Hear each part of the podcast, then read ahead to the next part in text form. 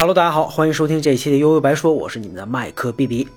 就在最近啊，这个关注游戏圈的朋友可能都知道，《仙剑奇侠传七》分别上线了方块和 Steam 平台啊，售价幺二八，对吧？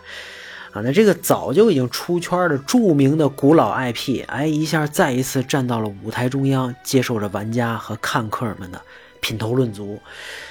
大家呢都能想象到啊，这最大的声音肯定分为两派啊，对不对？这暴躁老哥们肯定大骂一这个，啊，开骂啊，游戏垃圾，剧情拉胯，战斗弱智，人物面瘫，谁买谁是傻宝，对不对？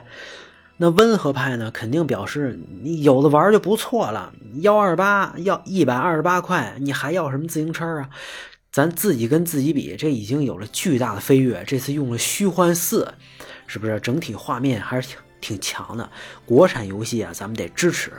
哎，你看啊，乱花渐欲迷人眼啊，那经历了上一代《仙剑六》的口碑严重翻车，还后来还有 IP 转让的传闻和风波之后啊，那这一次它还能给中国玩家带来曾经的那种感动吗？《仙剑奇侠传》这几个字儿，未来还有存在的意义吗？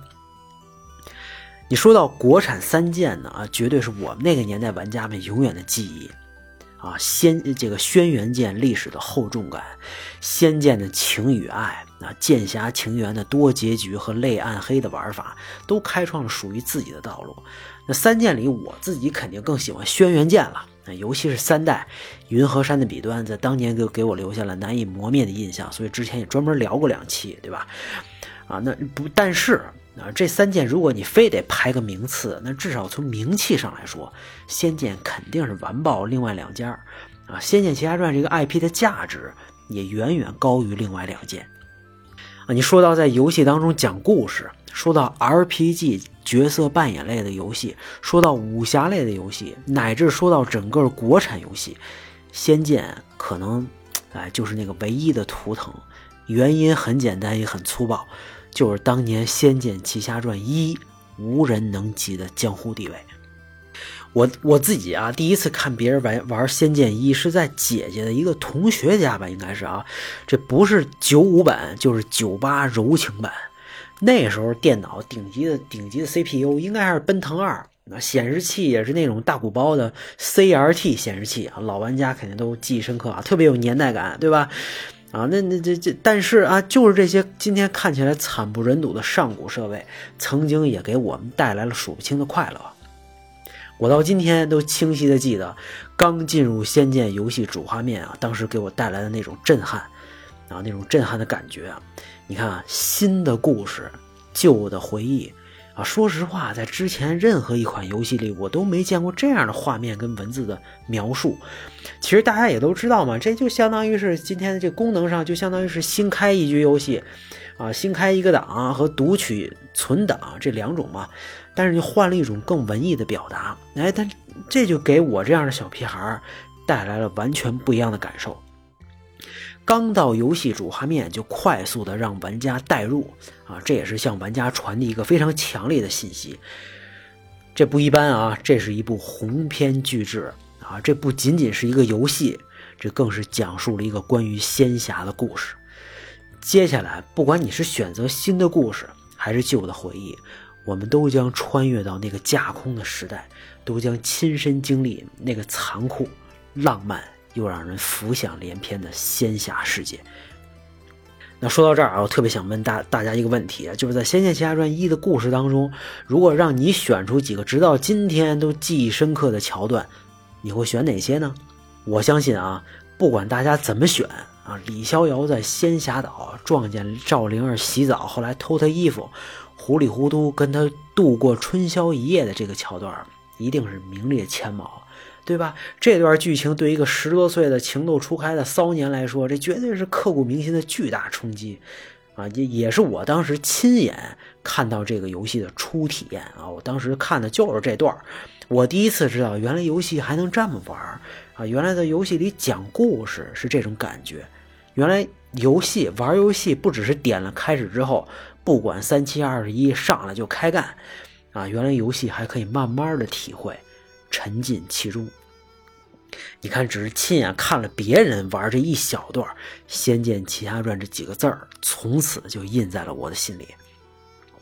我自己呢，真正玩到仙剑啊，其实已经到了二零零一年大鱼炒的冷饭新《仙剑奇侠传》啊，也就是《仙剑一》的官方高清重制复刻版，对吧？啊，这其实就是用《仙轩轩辕剑三》的引擎啊，完全重做了一遍，那画面自然比原版有了跨越式的巨大提升。剧情呢也有些些许改变嘛，但很多老玩家却纷纷表示啊，没当年那个味儿了。那当时在互联网上争议也不小。我觉得吧，啊，对这新版和原版呢，咱们要分两方面看啊。一方面，你过了那么多年，大家又长了几岁啊，自己的人生经历一定更丰富了，所以你从这个角度看，你不可能完全找到当时的感觉那，你自己都变了嘛，对不对？那另一方面呢，画面它变得精美之后。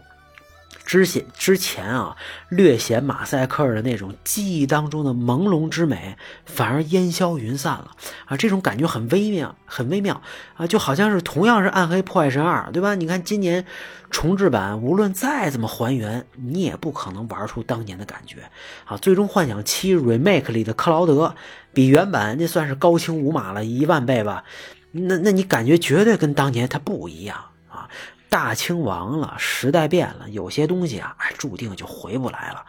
你再说了，你如果重置版跟原版弄得一模一样，那你还重置个毛线呀，对吧？你直接玩原版不就完事儿了吗？所以我是这么看啊，新版原版倒没必要非得一捧一踩，那谁可能都有优点和缺点嘛，不同时代的产物。我自己呢，就是把新《仙剑奇侠传》打通了之后，啊，后来又回去玩了玩原版。对吧？你你所以你要真是系列的死忠粉丝，大概率啊，两个都喜欢，两个我都要。你说以后《仙剑》要真是还有一个用最新引擎重置的一个 3D 版本，你说你能不玩吗？对不对？老玩家肯定到时候真香啊。那既然刚才也说到了一这个剧情啊，那那我当时啊，因为李逍遥和赵灵儿的剧情入坑。啊，却发现那已经是整个《仙剑一》故事当中为数不多的温馨桥段了，啊，你后边李逍遥为了求药来到仙灵岛，啊，全然不知这个举动将为水月宫带来巨大的灾难，也不知道眼前的赵灵儿竟然就是女娲后裔。那之后呢，李逍遥服了忘，应该叫忘忘忧散是吧？失去了记忆，和醉道士学习了御剑之术。带赵灵儿回疆寻母，啊，路上这个比武招亲，相识林月如，然后赵灵儿失踪，在寻找赵灵儿的途中，来到白河村和黑水镇，那又被这个叫石长老半路截了胡，扬州解决飞贼，京城投靠姨妈，那还经历了刘进元和彩衣的感人爱情，强闯锁妖塔，啊，直到看到人手蛇身的赵灵儿，李逍遥才终于恢复了当年的当时的自己的记忆啊。斩断锁妖，这个斩断锁链，救下灵儿。那听到赵灵儿怀孕之后，欣喜若狂，却因为林月如的逝去悲伤至极。啊，在寻仙这个寻仙药的过程当中，偶遇阿奴，最后又大战拜月教主和水魔兽合体。那最后呢，赵灵儿飞这个飞上天，与其同归于尽。整个游戏的剧情啊，老玩家们肯定都能倒背如流，对吧？可是要说到结尾啊，那争议。可就大了啊！我不知道今天还有没有什么赵灵儿党、林月如党啊？当年这两波是不是都快打起来了啊？原版的结局当中，赵灵儿和拜月教主同归于尽啊。那最后呢，在大树下守候的是一手撑伞、一手怀抱婴儿的林月如。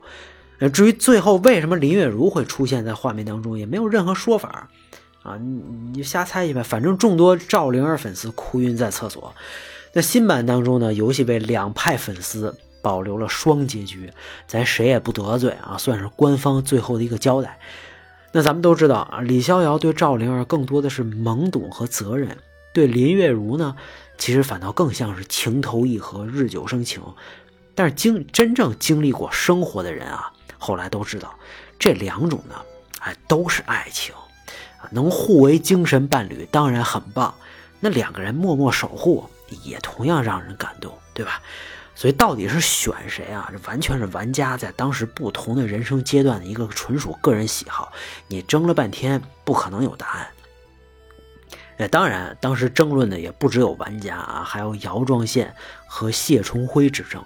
哎，作为《仙剑一》最重要的两个人物，他们之间对两位女主的结局，当时已经有了不一样的想法啊，进而，在《仙剑二》的剧情走向上开始有了巨大的分歧。姚壮宪姚壮宪表示啊，这《仙剑二》必须是全新的故事，就到这儿了。那谢钟辉认为《仙剑二》应该再续一代的前前缘，于是才有了后来啊，姚壮宪出走北京软星。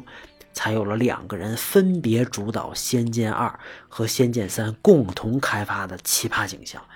但是就在开发途中，那谢春辉带着部分狂徒小组成员突然离职，打了大禹一个措手不及啊！那姚庄宪临危受命回来赶工，甭管怎么着，那先好歹把《仙剑》做完开卖。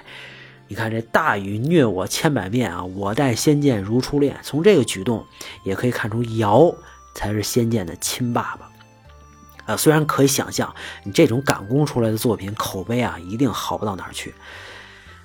接下来呢，《仙剑三》和外传我是都没玩过啊。那彻底 3D 化之后，虽然有很多槽点，但很多玩家呀，其实也依然给出了很高的评价。只不过到了这个时期啊，各大游戏公司都开始看上了网游这块远比单机游戏大得多得多得多的蛋糕。